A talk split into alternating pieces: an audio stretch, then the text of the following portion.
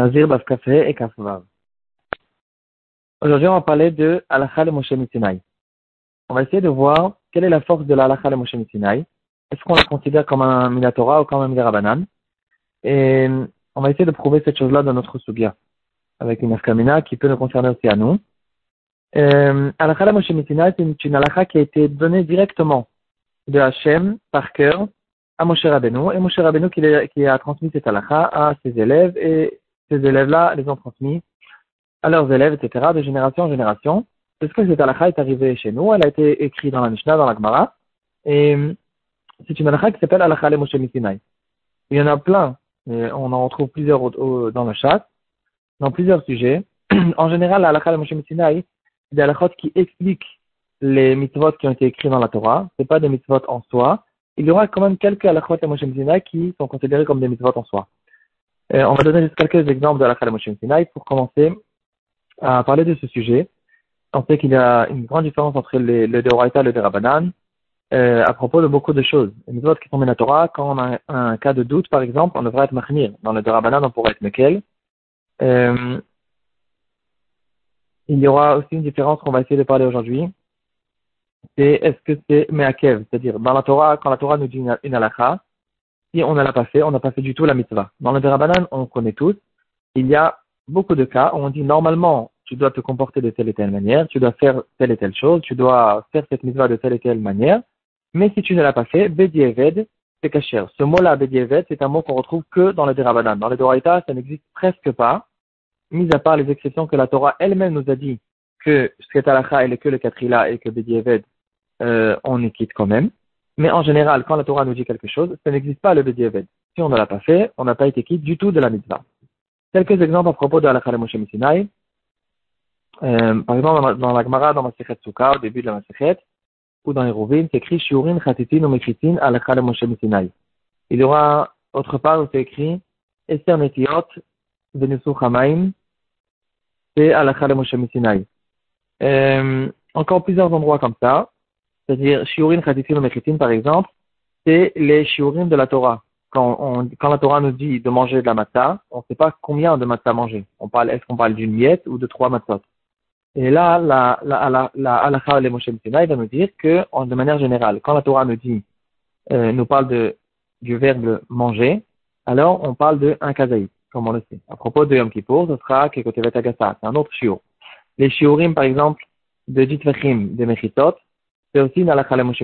La Torah nous dit un endroit qui est fermé est considéré comme un Rishotayachid. Mais on ne sait pas que ce que ça veut dire fermé, combien de Mechitot et quelle est la hauteur des Mechitot? Il y aura des Mechitot qui sont euh, des Mechitot qui nous ont été transmises que par la Moshe Sinai, comme par exemple sur Atapetar, Pitikra Red Vesotem, etc. C'est des Mechitot qu'on ne connaissait pas du tout avant la Halakha Moshe. Donc on a vu Shiurim, on a vu les Shiurim de la Torah ou, ou euh, toutes sortes de Shiurim. Mechitin, Vechatitin, c'est certains halachot de Chatita, quand quelqu'un il se trompe dans le mikveh.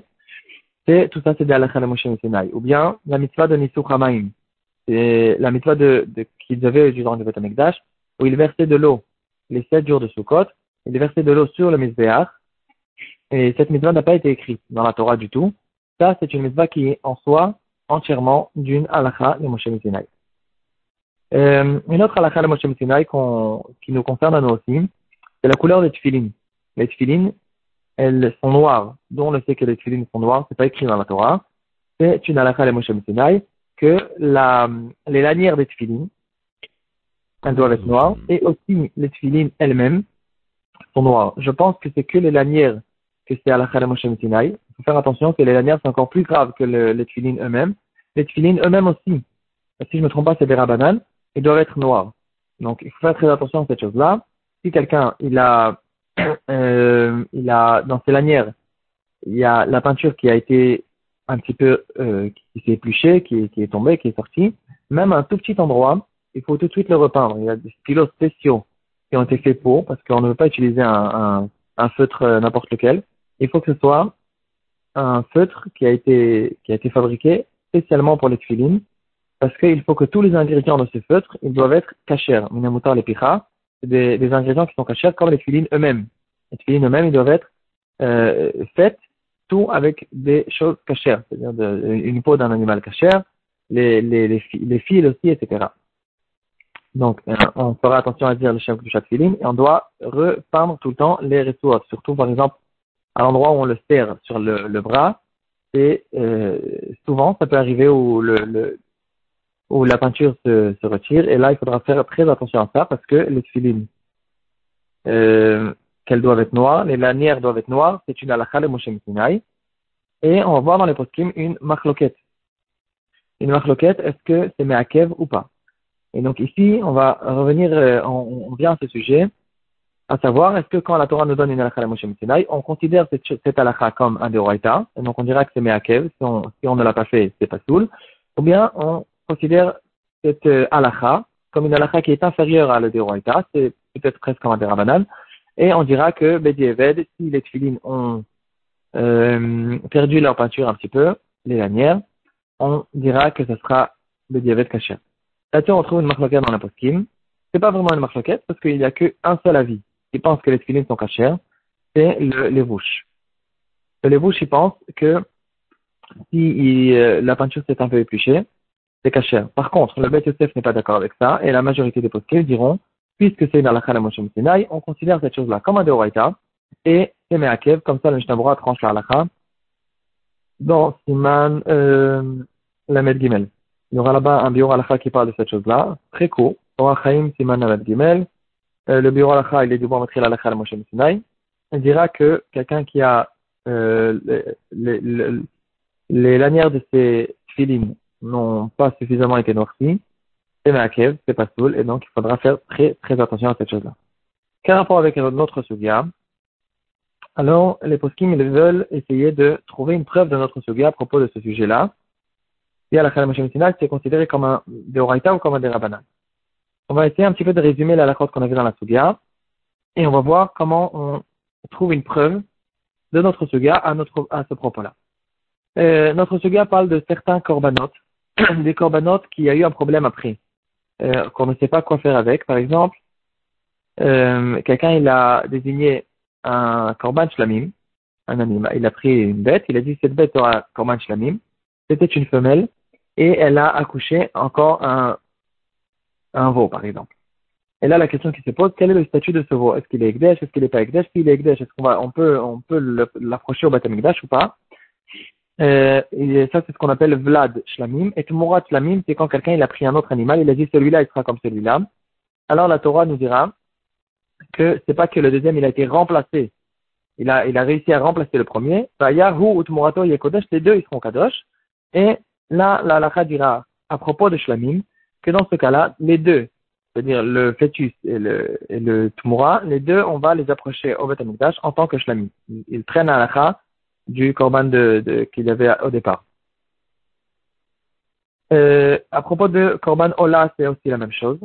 Dans Ola, on ne retrouve pas le cas de Vlad, comme dira Tosfot chez nous, parce que euh, Ola, c'est tout le temps un mâle, c'est pas une femelle.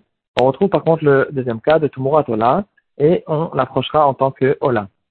Ce qui est différent de Vlad Khatat, le korban Khatat, ici, on ne peut pas prendre son fils et l'approcher au Beth aussi en tant que Khatat, dans ce cas-là, la halakha, dira yamut. C'est-à-dire, euh, on, le, on le met de côté et on attend, euh, on ne lui donne pas à manger, je pense, et on attend qu'il meure. Le korban hacham, khatat et hacham en général, ils se ressemblent, c'est le même genre de korban. Euh, korban hacham, il a un, une halakha aussi qui est différente de Ola Ushlamim, et il est, aussi un peu différent de khatat. La halakha dira, on le met ira c'est-à-dire on le met dans le champ, on le laisse euh, brouter dans le champ, il tourne, il tourne, il tourne, jusqu'à qu'un jour il va peut-être recevoir un défaut, et le jour où il recevra un défaut et donc il ne pourra plus être approché devant dans le Betamikdash, on le on fera transvaser sa ktusha sur de l'argent, et cet argent, on va l'amener au Betamikdash pour approcher un korban qui s'appelle un korban nedara. Et là, la question qui se pose à propos de korban khatat. On a vu Shlamim et Ola, on les approche. Le khatat, il meurt, et le hacham, à Et là, la question que la Gemara pose à propos de Korban Khatat, pourquoi on a besoin d'un pastouk? Euh, Qui nous dira que le Korban Khatat, il devra mourir. Pourtant, on le sait tous que c'est une halakha de Moshe Sinai. On a déjà appris que Vlad Khatat, c'est Mita.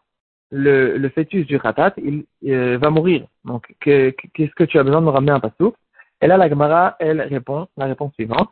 Elle dira que j'aurais pensé, si c'était que avec la Lacha Moshe je, je, je me serais trompé et j'aurais pensé que Bedi Eved, s'il a approché cet animal, le fils du khatat, au Beth il n'a pas fait d'Avera, et c'est pour ça qu'on a besoin d'un pasouk qui me dit, attention, c'est vrai qu'il y a une signe à la Moshe que le Vlad Khatat, il va mourir, mais non seulement il va mourir, mais même si tu l'as approché, tu as fait une Avera, et c'est pour ça qu'on a besoin aussi d'un pasouk. Ici, on dirait pratiquement, clairement, dans notre Gemara, que la halakha la Moshe c'est pas Meakev. C'est-à-dire, si on avait que la halakha la Moshe on n'aurait pas dit que euh, de l'approcher au Beth Amikdash de Dievet, c'est considéré comme, euh, c'est pas considéré comme une Avera.